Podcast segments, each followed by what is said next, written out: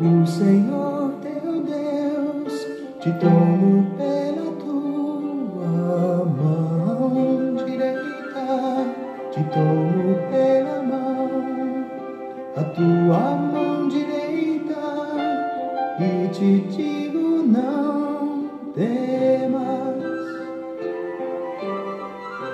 não temas, eu sou contigo. Deus é bom o tempo todo e o tempo todo Deus é bom. Graça e paz, queridos. Estamos juntos em mais um encontro com Deus. Eu sou o pastor Paulo Rogério e com alegria tenho tido esse privilégio de ter você como ouvinte e de poder ser um instrumento na mão do nosso Deus para partilhar da palavra. Nós estamos estudando sobre conhecendo Jesus no Evangelho de Marcos. E nós estamos no capítulo 4, versículos 1 ao 9, com o tema Um coração propício para a semeadura. Nós já falamos que estamos tratando sobre os diferentes tipos de solo que recebem a semente. Falamos que o solo representa o coração do homem, enquanto que a semente representa a palavra de Deus. Nós falamos sobre a semente que caiu à beira do caminho, onde as distrações, os movimentos, não é um lugar propício para armazenarmos a semente da palavra.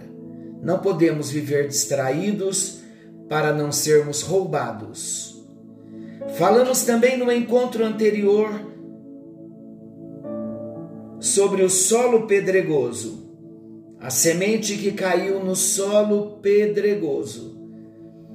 Falamos quando ouvimos a palavra e somos confrontados e endurecemos o nosso coração, não permitindo que a semente da palavra venha crescer, germinar, frutificar, e nós mesmos tolimos o nosso crescimento.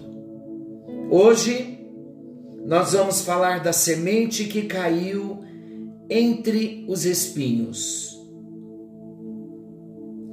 A semente que caiu entre os espinhos, sabe o que representa?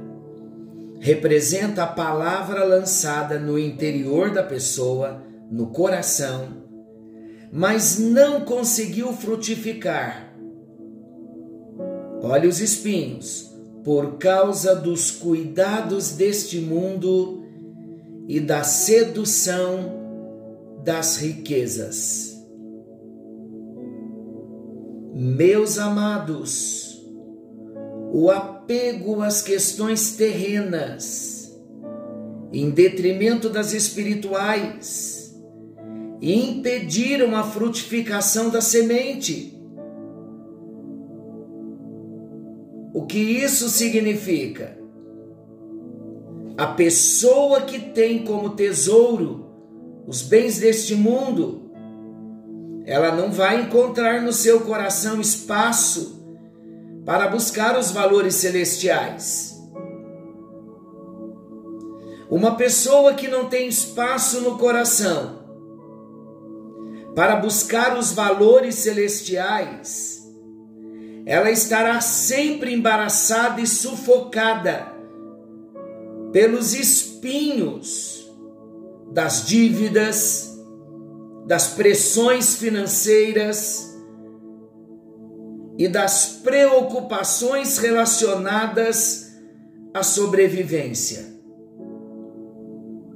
Há uma palavra na Bíblia, no Evangelho de Lucas, capítulo 12.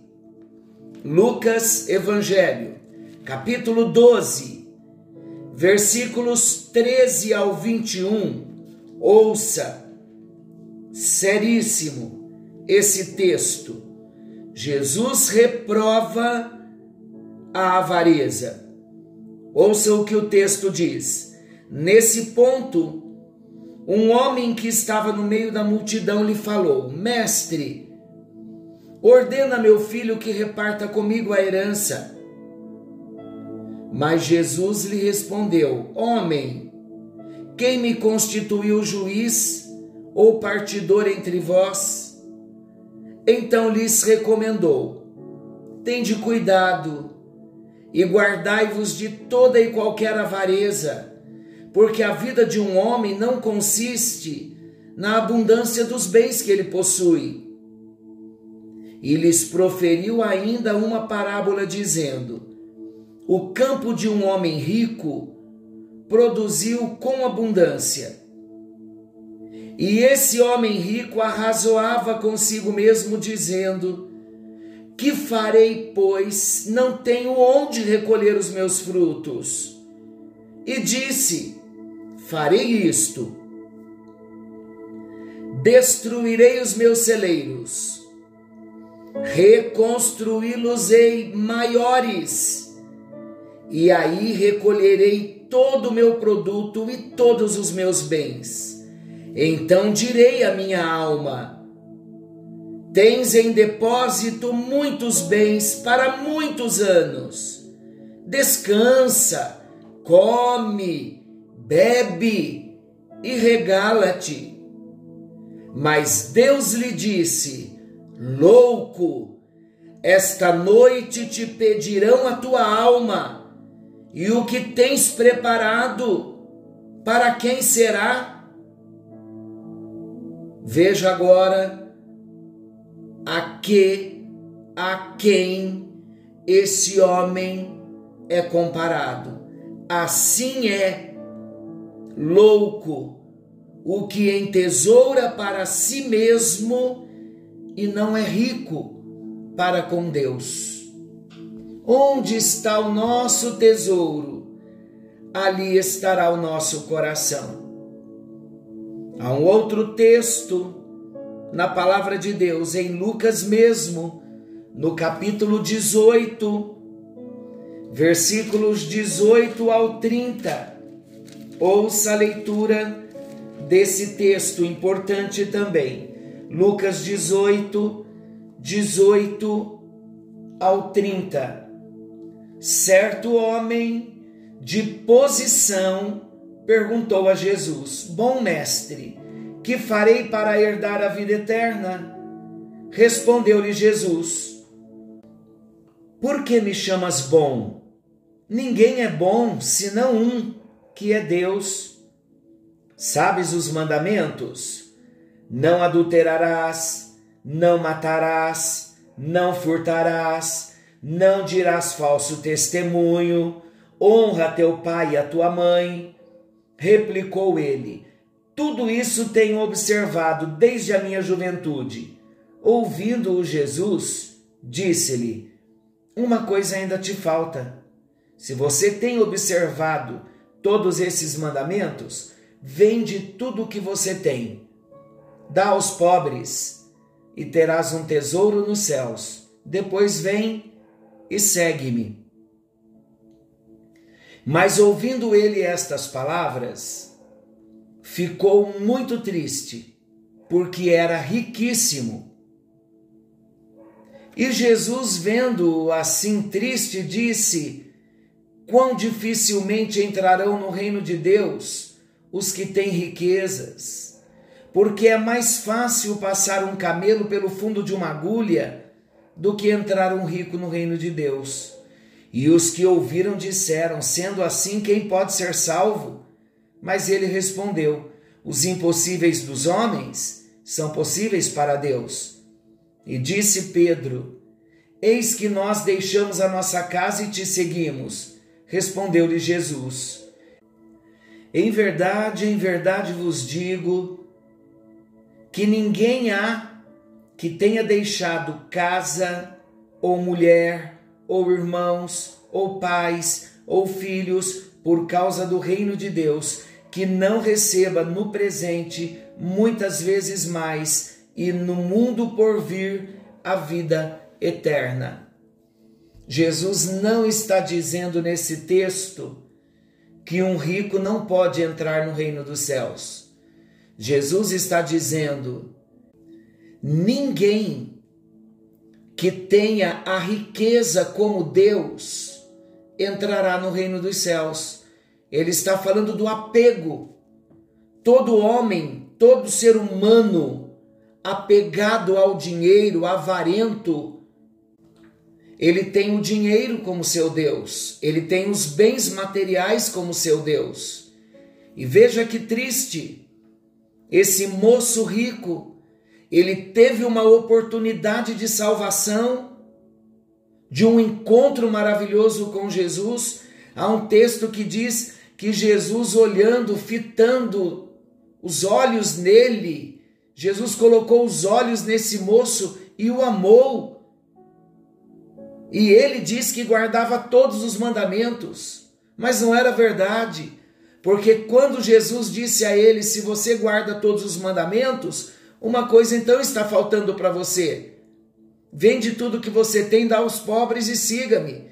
Jesus só estava dizendo: Uma coisa só está te faltando. Você tem que trocar de Senhor. E esse moço, com a atitude dele, ele mostrou que o Deus dele era o dinheiro, era a riqueza que ele tinha, porque ele se entristeceu muito com a fala de Jesus. O coraçãozinho desse jovem rico, a palavra que Jesus estava falando com ele, caiu entre os espinhos. Tinha espinho no coração desse moço. E o espinho impediu a semente de frutificar.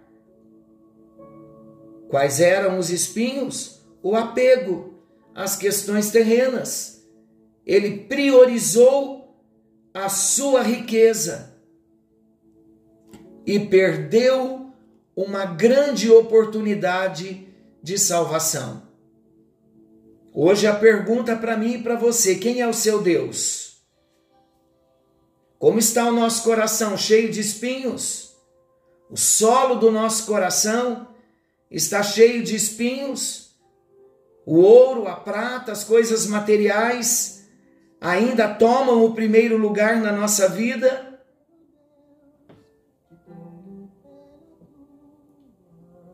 Senhor nosso Deus e amoroso Pai, hoje nós somos colocados a pensar, olhando para este terceiro tipo de solo o solo em que havia espinhos e os, e os espinhos sufocaram a palavra. Senhor, quantas vezes os bens, o interesse, a avareza, o desejo de se enriquecer toma o teu lugar na nossa vida. Te pedimos perdão, Senhor.